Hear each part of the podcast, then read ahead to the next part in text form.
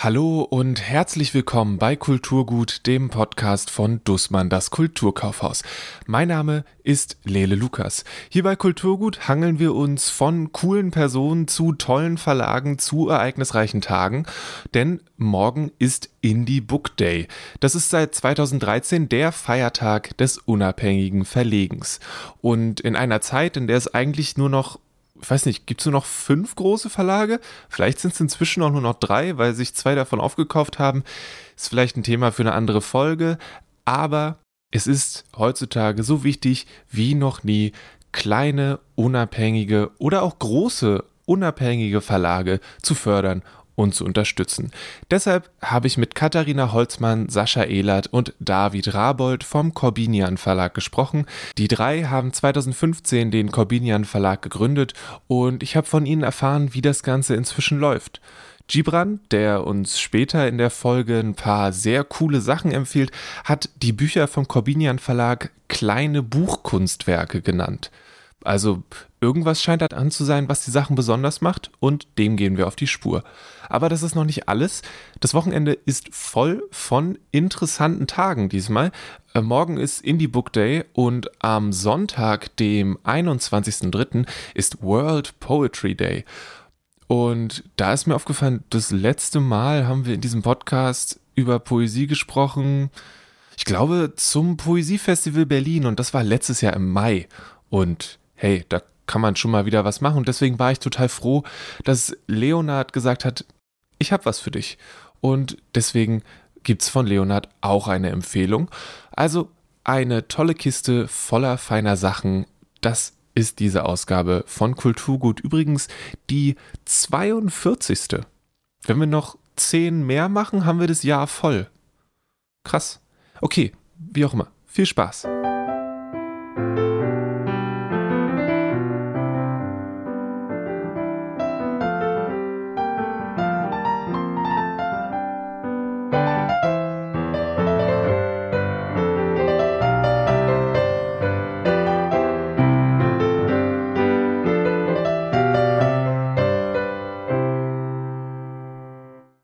Ich möchte zur Einleitung zum Corbinian Verlag gerne deren Website zitieren, weil mir das zum einen sehr eindrücklich vorkam und ich das einen ziemlich coolen Gedanken fand, der da äh, besprochen wurde und es ist eine sehr einfache Art und Weise, den Verlag ein bisschen vorzustellen. Selbstverständlich ist es unmöglich, als Verleger das Rad neu zu erfinden. Aber, und nach reiflicher Überlegung scheint dies die einzige triftige Motivation dafür, wenn man erkennt, dass jenes Rad nicht mehr ganz rund läuft. Dann darf, sollte und muss man trotzdem eine oder einer werden. Eine Verlegerin, ein Verleger oder gleich drei davon. Alleine diese Erkenntnis mag schon eine Anmaßung sein, und ja, genau so ist der Corbinian Verlag auch gemeint, als Anmaßung. Wir maßen es uns an, diesen Verlag so zu führen, als würde das auf Papier gedruckte Wort nicht existenziell bedroht. Wir maßen es uns an, Literatur zu verlegen, die unterhält und aneckt, Literatur, die zweifelt, die kompromisslos sein möchte. Wir maßen es uns an, weil wir daran glauben, weil es ohne das nicht vorangeht, weil wir glauben, dass es notwendig ist, und deshalb maßen wir es uns auch an, nun Peter Surkamp herbeizuzitieren machen Sie den Verlag so, wie Sie es für richtig halten. Und wenn Sie dann noch Glück haben, dann wird's gut. Mit wem spreche ich hier eigentlich? Ähm, vielleicht fängt die, die eine Person mit Hut fängt am besten an. Mhm. Ja, das bin ich, ich bin David. Ich mache beim Verlag alles, was irgendwie auf den Schreibtisch fällt. Hauptsächlich Vertrieb, Buchhandlung, Online-Shop, Homepage und noch andere Sachen. Und ich habe mit Katharina und Sascha 2015 im Mai den Corbinian Verlag gegründet.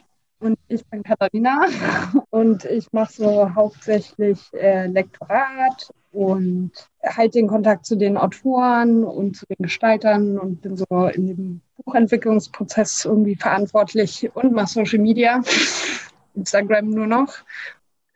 Ähm, ja, hallo zusammen. Ich bin Sascha, das dritte Drittel vom Corbinian Verlag. Ich bin wenn ich nicht gerade eingefroren bin, auch irgendwie mit der Findung neuer Texte und Buchprojekte für den Corbinian Verlag zuständig, mache äh, die Öffentlichkeitsarbeit und wenn keine Pandemie herrscht, äh, bin ich auch Veranstaltungsverantwortlicher. Momentan heißt das, ich organisiere Instagram-Lesungen und natürlich auch noch andere Videoformate und kümmere mich darum, dass wir Kurzfilme zu unseren Büchern haben und dass wir trotz äh, Corona einfach da sind. Was ist denn der Corbinian Verlag eigentlich? Ihr habt das jetzt beschrieben, was ihr da macht, aber ist es einfach irgendein Verlag, der halt irgendwie Bücher macht oder was, was macht den besonders? Na, also unser Anfangsgedanke war so ein bisschen, oder auch einer der Motivationen, warum wir den Verlag gegründet haben, war, dass wir uns in der deutschen Literaturlandschaft umgeguckt haben und das sehr eingetreten fanden. Also es gab irgendwie äh, bestimmte Autoren, die ein bestimmtes Publikum bedienen und es wurde sowohl vermarktungstechnisch als auch programmatisch nicht so richtig darüber hinausgedacht, fanden wir. Also, dass junge Menschen in unserem Alter sich nicht mehr für Literatur interessieren, glauben wir, liegt nicht daran, dass Serien einfach so viel besser und zeitgemäßer sind oder Musiker irgendwie mehr Bedürfnisse bedienen, sondern wir fanden ganz stark, dass das daran lag, ähm, dass das den Leuten einfach nicht mehr näher gebracht wird, weil die Zielgruppe der 20-, 30-Jährigen von vornherein als nicht relevant sozusagen eingestuft wird oder eben nur bestimmte Teile davon. Und dann war es unser Ziel, die irgendwie eigentlich anzusprechen und ähm, Literatur in diese Kreise aufzubringen und die irgendwie wieder ein bisschen cool zu machen. Das war, glaube ich, der Ansatz, ja. Ihr habt gesagt, 2015 wurde der Verlag gegründet, sind jetzt dann mehr als fünf Jahre. Würdet ihr sagen, das haben wir gut hingekriegt? Oder seid ihr immer noch irgendwo am Anfang von der Leiter? Abgesehen davon, dass wir jetzt gerade öffentlich nur digital stattfinden können, fand ich eigentlich, dass alles, was wir gemacht haben, immer sehr und unterhaltsam und eigentlich genau das erzielt hat, was Habs gerade beschrieben hat. Also ich finde, wir sind auf einem ganz guten Weg. Das Bücher machen und das Bücher an äh, LeserInnen herantragen, dass uns das so wahnsinnig viel Spaß macht. Also deswegen sind wir ja dabei geblieben. Wir sind ja die ersten Jahre quasi, haben wir das ja gemacht äh, mit privat investiertem Geld und ohne da einen Cent äh, für zurückzukriegen. Sprich, es war ja wirklich jetzt sozusagen ähm, nur aus Leidenschaft. Und mittlerweile würde ich sagen, glaube ich, dass wir an dem Punkt sind, wo wir versuchen, daraus auch was zu machen, was auch äh, unsere Miete zumindest mitbezahlt. Ja, könnte, also das kann man schon sagen ja. irgendwie. Also es läuft finanziell viel besser, als wir uns jemals erhofft hätten, dass es laufen könnte, sozusagen. Dennoch reicht das halt nicht, um irgendwie ansatzweise davon drei Menschen leben zu lassen. So. Also, ähm, Geschweige denn die AutorInnen sozusagen. Ne? genau, das wäre also, ja auch noch ein Ziel. Ja. ja. Und oder Angestellte. Also alle. Aber, ich, Aber wir, also, haben, wir, haben wir können uns natürlich äh, Aufwands entschädigen. Ja. Also sowohl die Autoren kriegen, glaube ich, einen sehr faire Prozentsatz von den verkauften Büchern. Unsere Gestalter kriegen ein fair, halbwegs faires Gehalt. Ja. Unsere Praktikantin kriegt auch Geld. So, so ist es nicht. Also, aber äh, es ist natürlich einfach nicht genug. Ja, noch nicht. Was aber, na, vielleicht muss man dazu nämlich auch einfach sagen, dass das einfach das Problem ähm, bei Verlagen ist. Und äh, in Deutschland werden Verlage, äh, fallen ja aus jeder Kulturförderung raus, weil es als wirtschaftliches Unternehmen gesehen wird sozusagen. Und ist zum Beispiel in Österreich äh, anders. Und ähm, es gibt halt keine Förderung für Verlage, obwohl es halt extrem billige Kulturförderung ist, weil eben die Zeiten, wo man so hohe Absatzzahlen hat, dass 10 Euro pro Buch irgendwie okay wäre, sind halt einfach vorbei so. Und ähm, entweder müssen Bü Bücher viel, viel teurer werden, was aber ja wahrscheinlich auch dem Bildung für alle Standard in der Bundesrepublik Deutschland widersprechen würde, oder es muss eine Verlagsförderung geben. Ja, und da sind wir, glaube ich, echt nicht die Einzigen, die sich da irgendwie kaputt arbeiten für wenig Geld. oder gar keins. Ist es eine Sache, die ihr euch selbst beibringen musstet oder ist eine Person von euch schon mit so einem BWL-Studium in die Sache reingekommen? Ja. Nee, wir sind alles äh, Geisteswissenschaftler, die weit über Regelstudienzeit bzw. gar nicht abgeschlossen haben. Ich habe mal zwei Semester VWL studiert, aber das war ganz am Anfang meiner Studien. Ähm, viel selbst beigebracht. Ja, niemand von uns hat ein Praktikum im Verlag gemacht oder ähnliches war irgendwie alles. Sascha hat im Redaktionellen gearbeitet. Ja, und ich habe halt Literatur studiert, Sascha hat Literatur studiert, aber ja, wir haben jetzt keine Ausbildung irgendwas.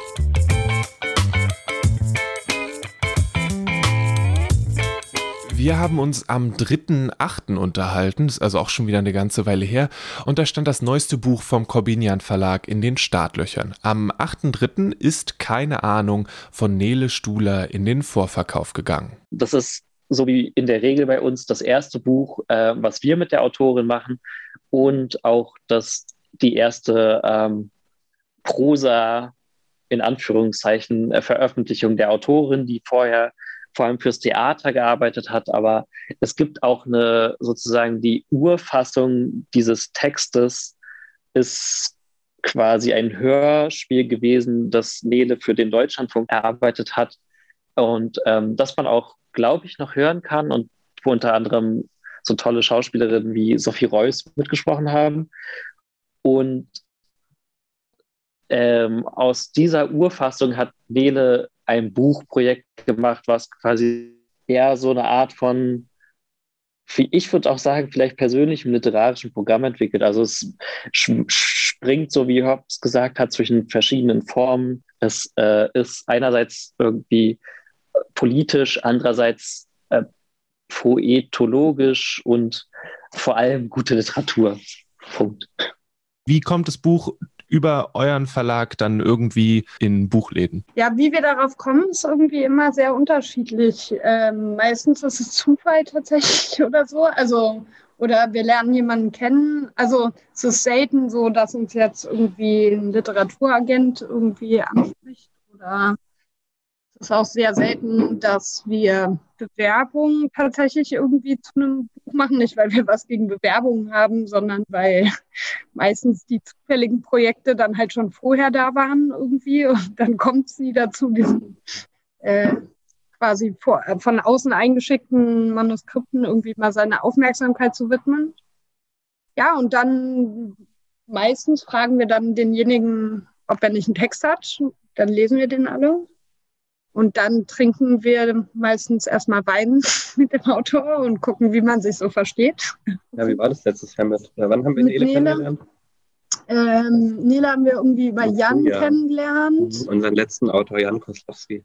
Dann haben wir einen Text im Wetter, glaube ich, von ihr veröffentlicht. Ich weiß aber gar nicht mehr, was, also so was dann der entscheidende Vielleicht ist es uns, wer hat uns das gezeigt oder so? War sie das sogar? Sie hat sich an uns gewandt, auf ja, jeden ne? Fall auch. Ja.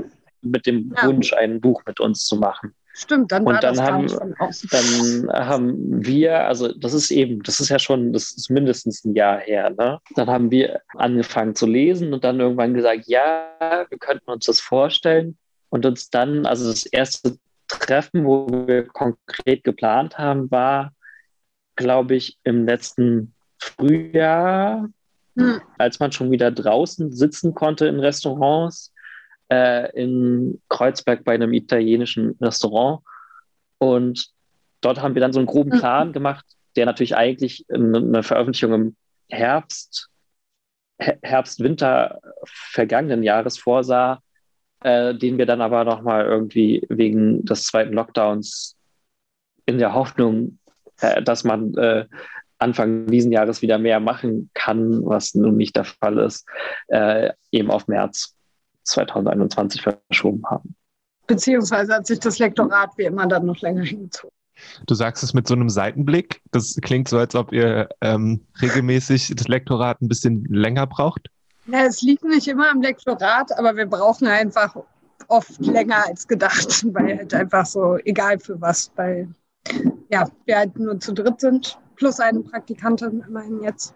Ähm, Und da dauern Sachen halt einfach. Man nimmt sich das zwar immer vor, aber im realen Leben schafft man es dann halt doch nicht immer so, jedes Wochenende durchzuackern und das auf jeden Fall alles noch zu schaffen. Ja. Deswegen. Ja, es ist ja, wo, wo man ja auch transparent sein kann, ist, dass eben, dass äh, wir alle drei ja hm, noch andere Tätigkeitsfelder haben. David ist ähm, Sprachlehrer, würde ich äh, so runtergebrochen sagen. Und äh, Katharina und ich sind ja auch beide noch aktiv als sozusagen Kernteam der äh, Zeitschrift Das Wetter, Magazin für Text und Musik. Sprich, man, äh, wir sind ja sozusagen alle drei letzten Endes Selbstständige, die irgendwie so verschiedene Verantwortlichkeiten rumbalancieren und dann kommen natürlich mal zwischen.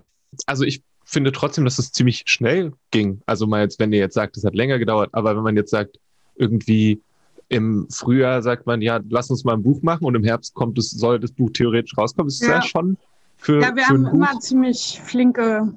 Wir sind jetzt auf jeden Fall nicht die, die dann ewig über dem Text noch brüten. Ich glaube, es hängt dann halt auch mit unserem Lektorats- oder Veröffentlichungsstil zusammen, weil wir von Anfang an war uns das auch wichtig, dass Sachen nicht so lange liegen. Das sollte so ein bisschen Flugzettel-Mentalität irgendwie so haben. Und ähm, auch im Lektorat, also wir kriegen halt selten einen Text und sagen dann so, also da müssen wir jetzt aber wirklich nochmal dran arbeiten.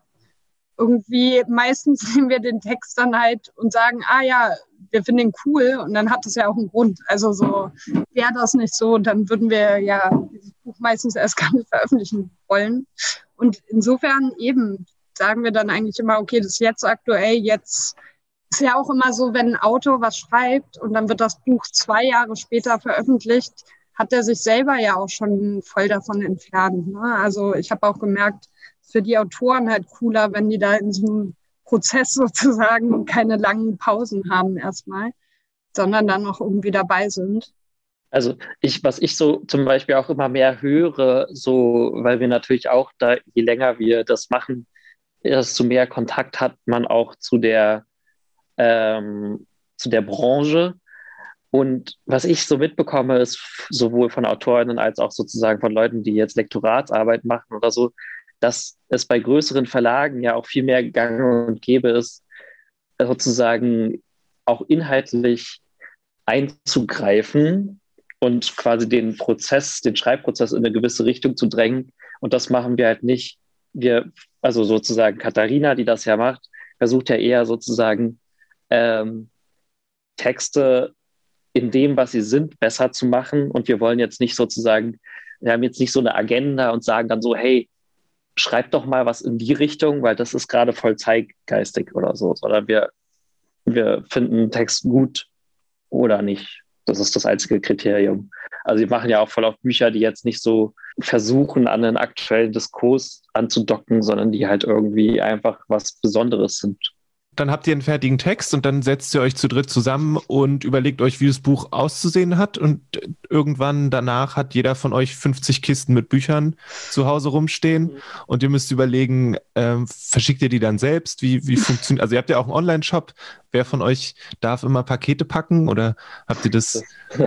also das mit den 50 Kisten zu Hause ist zum Glück seit äh, Ende letzten Jahres vorbei. Aber es war lange so. ja, war lange so. Ähm, das ist hauptsächlich mein Verantwortungsbereich. Ja, es wird aus unserem Büro in Kreuzberg verschickt und äh, über Barsortiment und direkt an Buchhandlung und die EinzelbestellerInnen äh, geliefert. Hm ganz, also relativ unkompliziert. Hm? Wir machen halt alles selber, es unterscheidet sich schon. Also ja. dadurch, dass wir unseren Online-Shop irgendwie auch nicht nur als so beilaufendes Ding sehen, sondern schon irgendwie auch als zentrale Verkaufsstelle, so sehr wir jede Buchhandlung auch schätzen. Also wir finden, das steht sich erstmal gar nicht in Konkurrenz so, sondern wir glauben einfach, das bedient halt unterschiedliche Tauf Kauftypen oder äh, Konsumenten, Leser.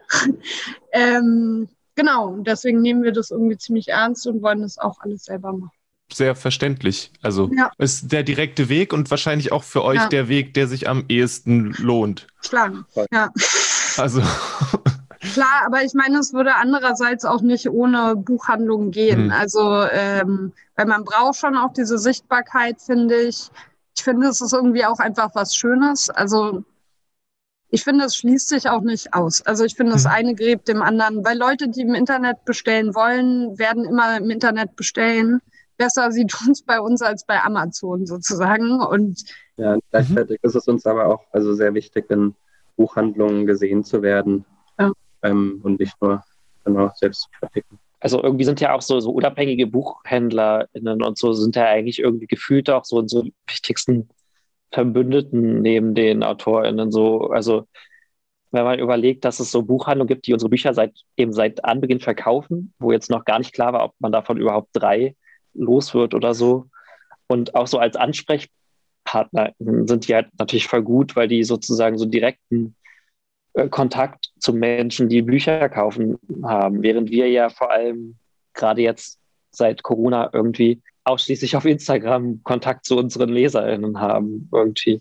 Jetzt reden wir zum Indie Book Day und ähm, ihr seid dann ein unabhängiger Verlag. Was bedeutet das für euch? Hat es für euch irgendeine Bedeutung? Oder wenn jetzt morgen ähm, einer von den großen, sind es jetzt nur noch zwei oder vielleicht sogar noch drei, anklopft und sagt, hey yo, wir machen euch zu einem Imprint, ihr könnt weitermachen, aber ihr gehört jetzt dazu. Mhm. Wie, wie steht ihr dazu generell? Natürlich wäre es krass schön, also man darf es ja nicht nur so sehen, es wäre halt auch krass schön, mal viel Geld zur Verfügung zu haben, damit man einfach noch mehr machen kann, was man sich vorstellt zu machen. So. Aber klar, wenn dahinter, das ist halt nie ohne Haken, würde ich behaupten. Also meine Erfahrung mit der, sage ich mal, großen Verlagsbranche war halt bisher immer, dass da, das andere Ende will immer was von dir und dafür musst du meistens auch irgendwas so tun, wie du es vielleicht nicht getan hättest, wärst du einfach selbstständig. Insofern muss das schon eine sehr ordentliche Summe sein, damit ich fände, das wäre irgendwie okay. Aber keine Ahnung. Ich glaube, das bedeutet auch für uns alle drei äh, dann das Wort Indie eigentlich. Ich kann es von mir auf jeden Fall so sagen, dass ich ähm, auf jeden Fall immer mehr Interesse daran hatte, selbstständig zu sein, als irgendwo angestellt mhm. zu sein. Hatte ich auf jeden Fall auch Probleme damit, wenn, wenn äh, wir als Imprint-Verlag so funktionieren würden, dass uns von oben reingeredet werden würde. Da hätte ich wirklich.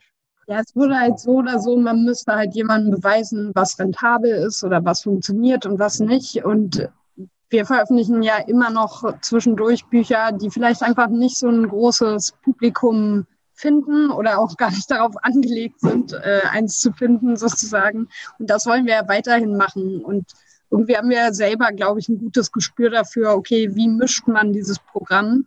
Aber das möchte ich eigentlich nicht vor jemandem rechtfertigen, der dann vielleicht auch, weiß nicht, 40 Jahre älter ist und so den Markt gar nicht auf die Weise sieht, wie wir ihn sehen. Oder eben das mit anderen finanziellen Interessen natürlich dann verbindet die wir ja wenigstens nicht an erster Stelle stehen haben, so bisher. Gehst du da mit, Sascha? Oder siehst du es komplett anders und du wartest eigentlich nur darauf, dass der Brief endlich kommt? Du hast schon längst unterschrieben. Nee, nee, nee. Also, also ich meine, eben, ist, eigentlich ist es genauso wie Katharina das gesagt hat, dass halt natürlich ähm, wäre es schön, ein, äh, ein Budget zu haben, und ähm, also auch zum Beispiel, um AutorInnen mit Veröffentlichungen, die gut laufen, langfristig, also mit denen eine langfristige Partnerschaft eingehen mhm. zu können. Weil bisher ist es natürlich so, dass äh, wenn wir Bücher machen ähm, mit AutorInnen, die gut funktionieren,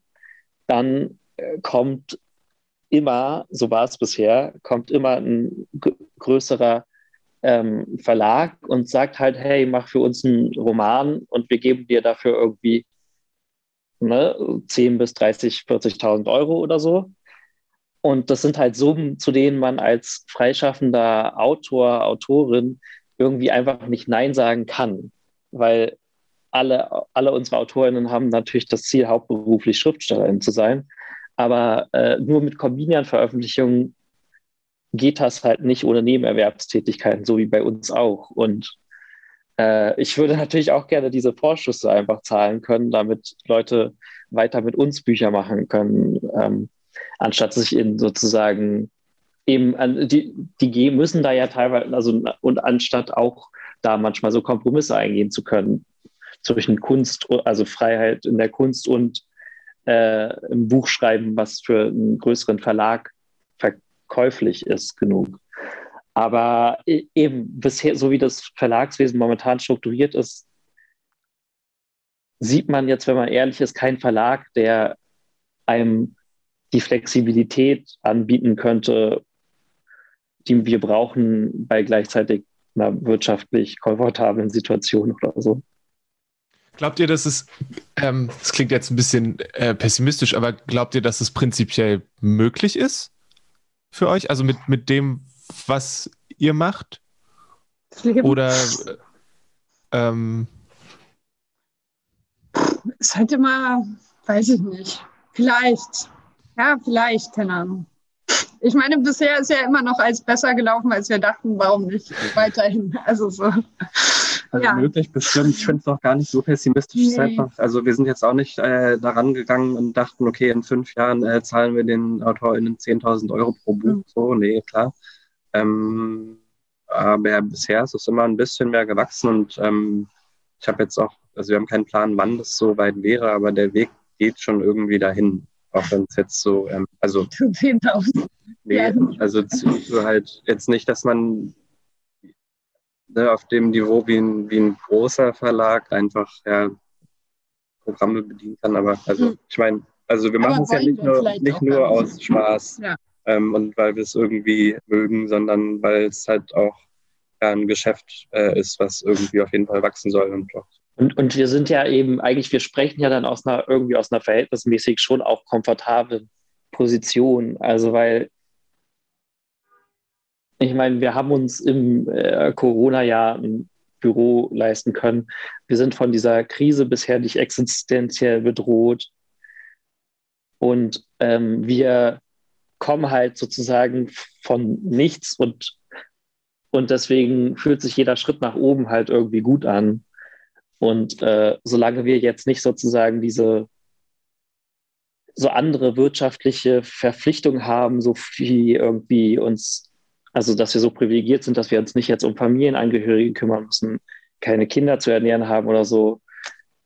Äh, es könnte wes wesentlich schlimmer sein.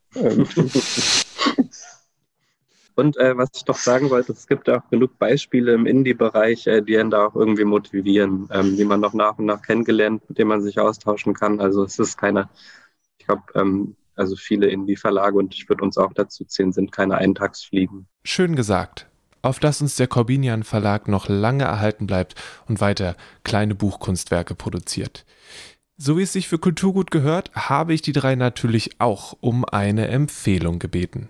Also ich meine, mal abgesehen davon, dass ich mir natürlich wünsche, dass sich möglichst viele von den coolen Menschen, die sich das anhören, äh, sich keine Ahnung von Nele Stuhler kaufen, habe ich mich äh, irgendwie bewusst dazu entschieden, gegen den Strich und jetzt nicht irgendwie ein krasses, also sozusagen irgendwas Undergroundiges zu empfehlen, sondern dazu ste zu stehen, dass das beste Buch, was ich in diesem Frühjahr bisher gelesen habe, äh, meiner Meinung nach äh, Ministerium der Träume von Hengami Yagubifara ist, weil irgendwie ist die so sozusagen, mal abgesehen davon, dass es natürlich politisch sehr, äh, sehr gegenwärtig ist und Figuren auf eine literarische äh, Landkarte setzt, die es vorher so noch nicht gab.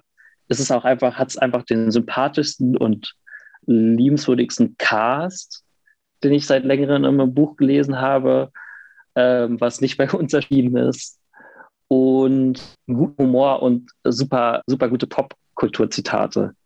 Ja, ich habe was richtig altmodisches, nämlich ähm, Geld und das ist eine ziemlich schöne Ausgabe. Die ist in der Friedenauer Presse äh, erschienen von Getrude Stein, also schon etwas älter. Und es geht halt in diesem richtig stupiden und wiederholtechnischen äh, Getrude Stein-Modus. Es ist aufgeteilt in Geld, mehr über Geld, noch mehr über Geld, alles über Geld und ein letztes über Geld. Und das ist sehr klug und antikapitalistisch und man kann es ganz prima auf die heutige Zeit und äh, beziehen. Genau, das äh, empfehle ich. Ich habe was Undergroundiges dabei ähm, von einer Bekannten von uns, Olga Hohmann. What I Don't Remember About Continuously Falling on One's Own Head. Das ist so englisch-deutsch geschrieben und geht um äh, ihr Erwachen nach einem Unfall letztes Jahr im Urban-Krankenhaus und verschiedene sehr poetische Reflexionen über alles Mögliche. Ähm, aber ich weiß auch gar nicht. Ich glaube, man muss es einfach bei ihr selber beziehen, ja. weil sie im Selbstverlag davon nur 100 äh, Exemplare hat drucken lassen. Ich meine, sie hat auch eine zweite Auflage. Ja, es aber gibt noch welche, glaube ich. Das ist sehr empfehlenswert. Und sonst freue ich mich sehr auf das Buch von Pascal Richmann, was ich hoffentlich bald habe. Ich kann es aber schon empfehlen, meine ich trotzdem. Bei, bei Spectre Books wollte. Genau. Äh, liebe Grüße an Matthias Zeiske an dieser Stelle. Am 20.03., das ist, wenn ihr den Podcast am Tag hört, an dem er rauskommt, morgen ist Indie Book Day und ihr seid herzlich eingeladen, in den unabhängigen Buchladen eurer Wahl zu gehen und eins, zwei oder drei, also ich würde sagen, das ist nach oben offen, Bücher von einem unabhängigen Verlag zu erstehen. Und hey, übrigens, das dürft ihr auch gerne an anderen Tagen als am Indie Book Day machen. Das kann man eigentlich jeden Tag machen. Das geht immer kein Problem. Dann könnte man ja eigentlich gleich noch sagen, dass ihr am 20.03. am Samstag auf jeden Fall äh, zum Indie Book Day in Buchhandlungen wie äh, äh, das Kulturkaufhaus Dussmann oder zu She Said Books gehen solltet, um euch dort eins der ersten Exemplare zu kaufen, weil das sind die ersten Buchhandlungen, die wir beliefern. Im Nachhinein ist mir aufgefallen, dass wir mehr über die Innereien eines unabhängigen Verlages gesprochen haben, als über die Bücher, die der Corbinian Verlag so rausbringt. Zum Glück habe ich letzte Woche mit Gibran gesprochen. Ihr habt ihn schon mehrmals bei Kulturgut gehört. Er ist Disponent für Belletristik im Kulturkaufhaus und ist damit eine der Personen, die entscheidet, was die Abteilung so zu bieten hat. Und da dürfen die unabhängigen Verlage natürlich nicht fehlen. Ich wollte von ihm wissen, wie das ist, die verschiedenen Verlage für einen Buchladen einzukaufen und habe ihn nicht ohne ein paar Empfehlungen gehen lassen. Das ist ganz unterschiedlich. Also zum einen ähm, muss man schon sagen, dass unabhängige Verlage, weil sie eben oft kleiner, auch eben wirtschaftlich kleiner sind, nicht so die großen Möglichkeiten haben, große Vorschauen zu präsentieren. Da muss man dann eben schon immer genauer hingucken. Aber in so inzwischen ja, kennt man auch so seine Pappenheimer und hat seine Lieblinge und, und sucht dann natürlich äh, gezielt danach. Aber es gibt durchaus auch schon genug unabhängige Verlage, die sich da relativ groß ähm, und selbstbewusst zum Glück präsentieren, genau. Ist dir das wichtig, die auch mit drin zu haben? Wie, wie guckst du da generell drauf? Oder hast du da eine, eine Gewichtung in irgendeiner Form? Also für, für mich sind die äh, total wichtig. Für ein ausgewogenes Sortiment ist es total wichtig, eben auch die vielen kleinen äh, Verlage mit drin zu haben. Ich, also es gibt so diesen schönen Begriff der Bibliodiversität. Ähm, da ist vor ein paar Jahren im Verbrecherverlag tatsächlich mal auch so ein kleines Manifest rausgekommen äh, zum Thema unabhängiges Publizieren. Und dieser Begriff ist mir ganz wichtig. Äh, der ist, glaube ich, für jedes Buchhandlungssortiment total wichtig, um äh, eben verschiedenste Themen drin zu haben, äh, verschiedenste ähm, Autorinnenherkünfte auch. Für mich ähm, ist eben die Ausgewogenheit tatsächlich so am, am wichtigsten. Du hast gesagt, man kennt so seine Pappenheimer irgendwann. Mhm. Was sind so ein paar von deinen Pappenheimern, nach denen du immer Ausschau hältst?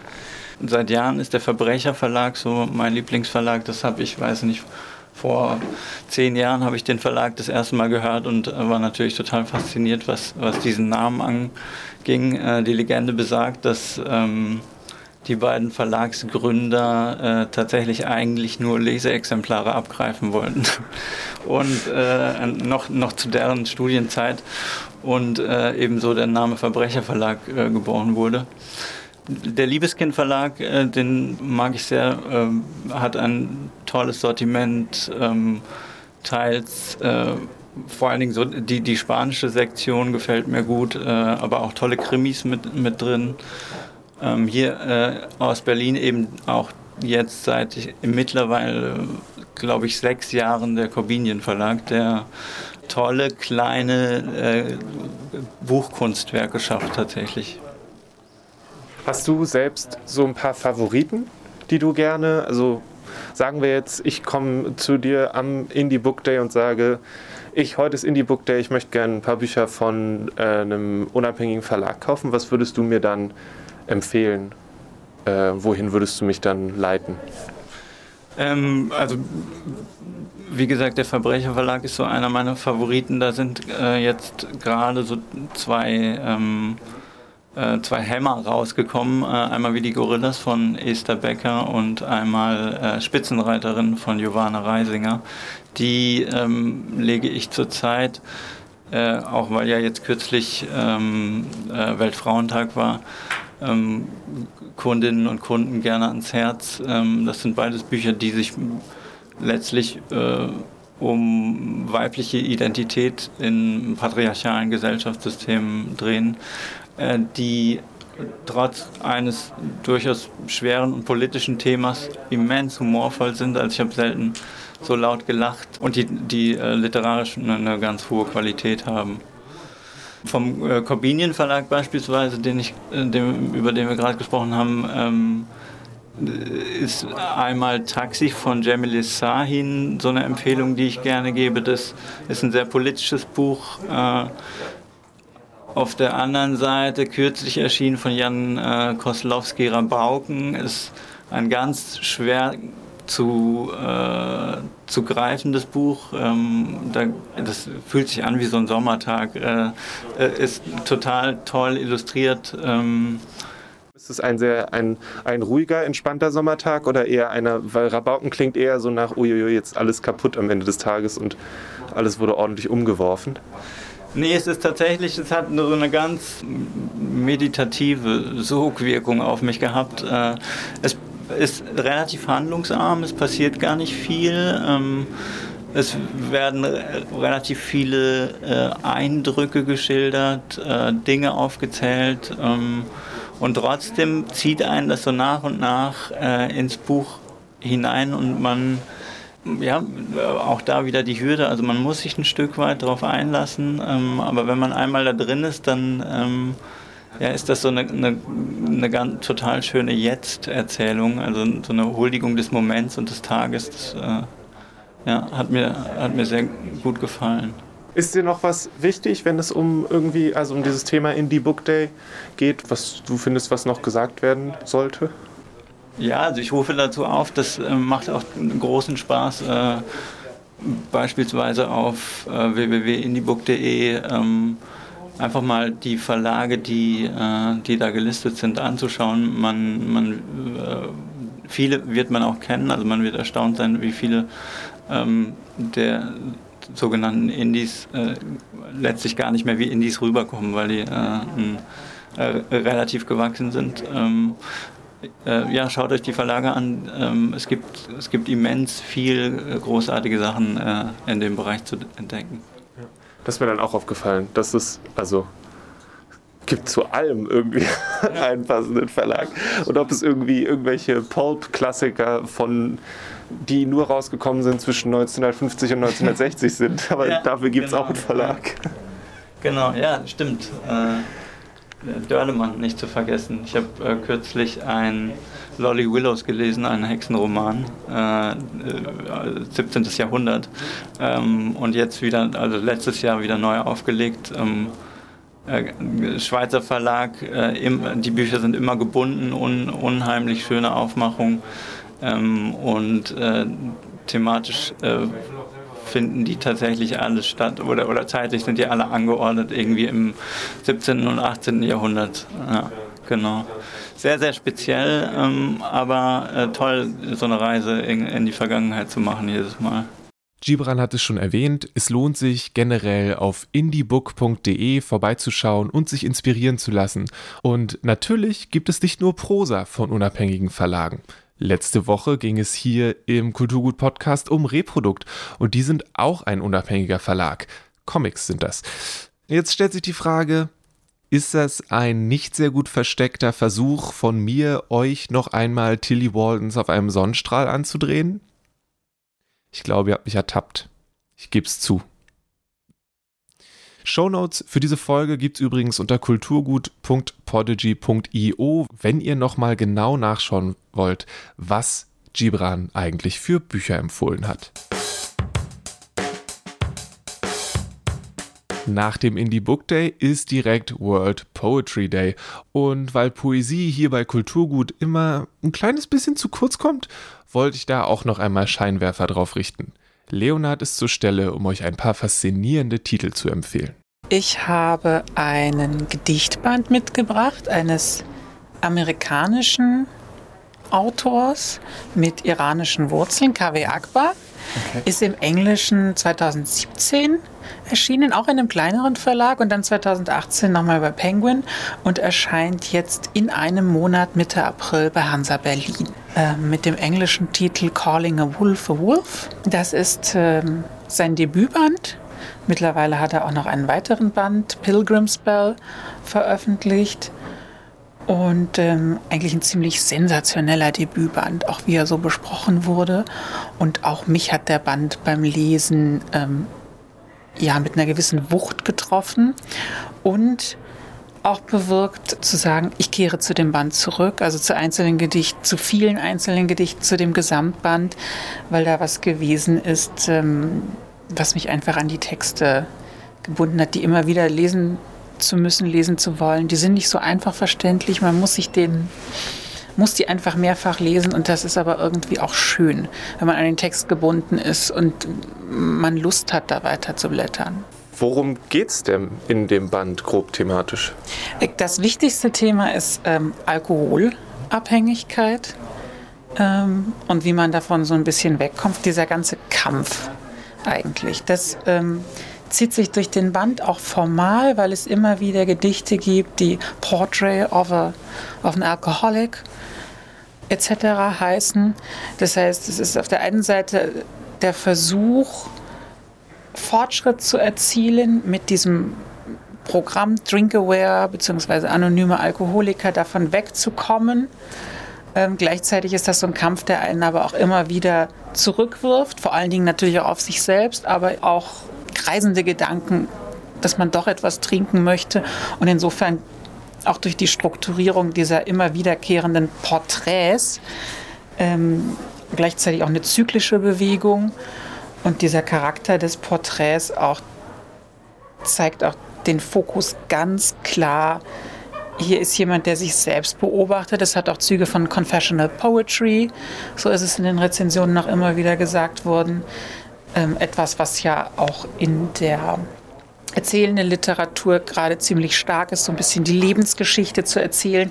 Das funktioniert in, in der Lyrik anders, aber es wird eben auch versucht. Anders, weil hier ähm, das Ganze, wir haben weniger feste Raster. Wir erfahren Ausschnitte, ähm, das ist auch ein Selbstporträt. Wir, wir, kriegen was mit über die Mutter, über den Vater, aber das ist jetzt nichts Festes wie in erzählender Literatur, sondern alles ein bisschen vager. Das macht natürlich auch Spaß, weil das unterschiedliche Assoziationen zwischendurch ermöglicht. Die Gedichte sind auch unabhängig, kleine Kostbarkeiten.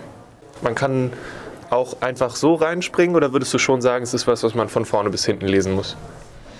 Hm, nein, ich glaube, es empfiehlt sich, ähm, es auch in der Reihenfolge zu lesen, weil ich das auch als eine formale Stärke sehe, dass dieser Band so durchkonzipiert ist, aber man kann jederzeit auch einzelne, an einzelnen Gedichten länger hängen bleiben und so weiter. Es gibt noch andere Themen, auch neben diesem Alkoholismus. Die Frage, wie man Dinge benennt, nicht nur diese Alkoholsucht, sondern generell einfach Sprachfragen. Dann spielt diese Herkunft aus der anderen Sprache eben eine Rolle. Also eigentlich ist es keine Herkunft, also familiär und von der Identität her ja. Aber es sind nur ganz vage Kindheitserinnerungen an diese Sprache, wie das häufig bei ähm, Menschen mit einem Hintergrund aus einem anderen Land sind, die aber eigentlich, ich glaube, er ist Amerikaner, Englisch ist die Muttersprache, aber er verortet sich auch von den sprachlichen Bildern, durchaus in arabischer, persischer Poesie, manchmal mit blumigen Metaphern.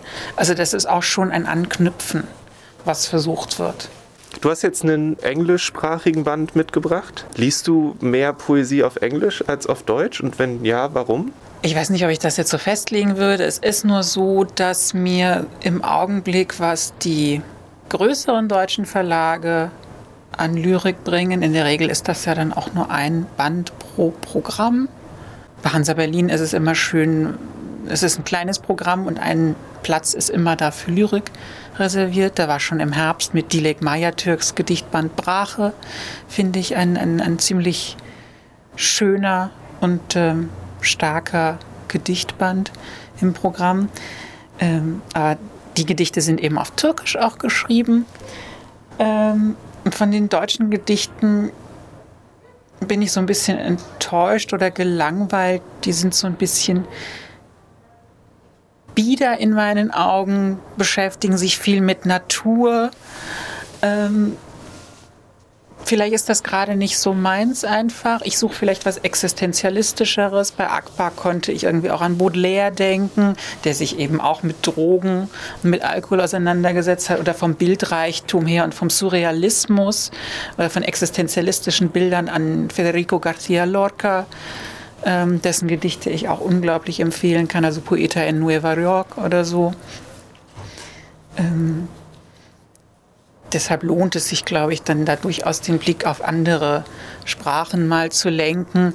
Oder passend zum Indie Book Day eben auf kleine Verlage wie Rough Books, die eben ähm, Lyrik auch rausbringen, auch häufig in Übersetzung. Und die fahren eine andere ähm, Poesieschiene, eine andere Art von Lyrik, die die im Programm haben, als die äh, größeren deutschen Publikumsverlage. Es geht viel um, um Alkohol, mhm. um Alkoholsucht in, in dem Band.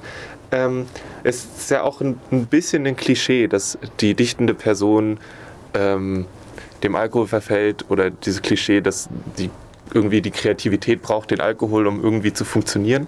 Richtig, das ist eigentlich ein ganz uralter Topos, äh, Sobria ebrietas, ähm, auf Lateinisch nüchterne Trunkenheit ähm, oder dass Dionysos, der Weingott, für Poesie zuständig ist, die ähm, Orakel, die von den Göttern befallen werden, dass die einen lyrischen Zugang haben. Ein uralter Topos, die Trunkenheit.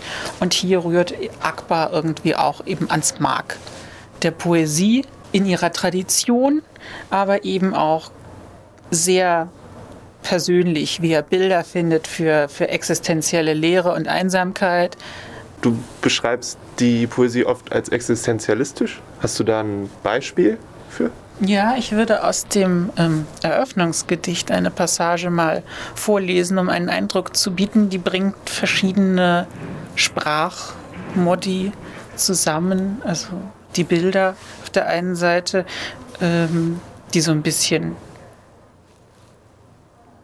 verstiegen, blumig für manche vielleicht auch sind, aber eben auch ziemlich krass und im selben Satzumfeld aber auch sehr äh, klar sind.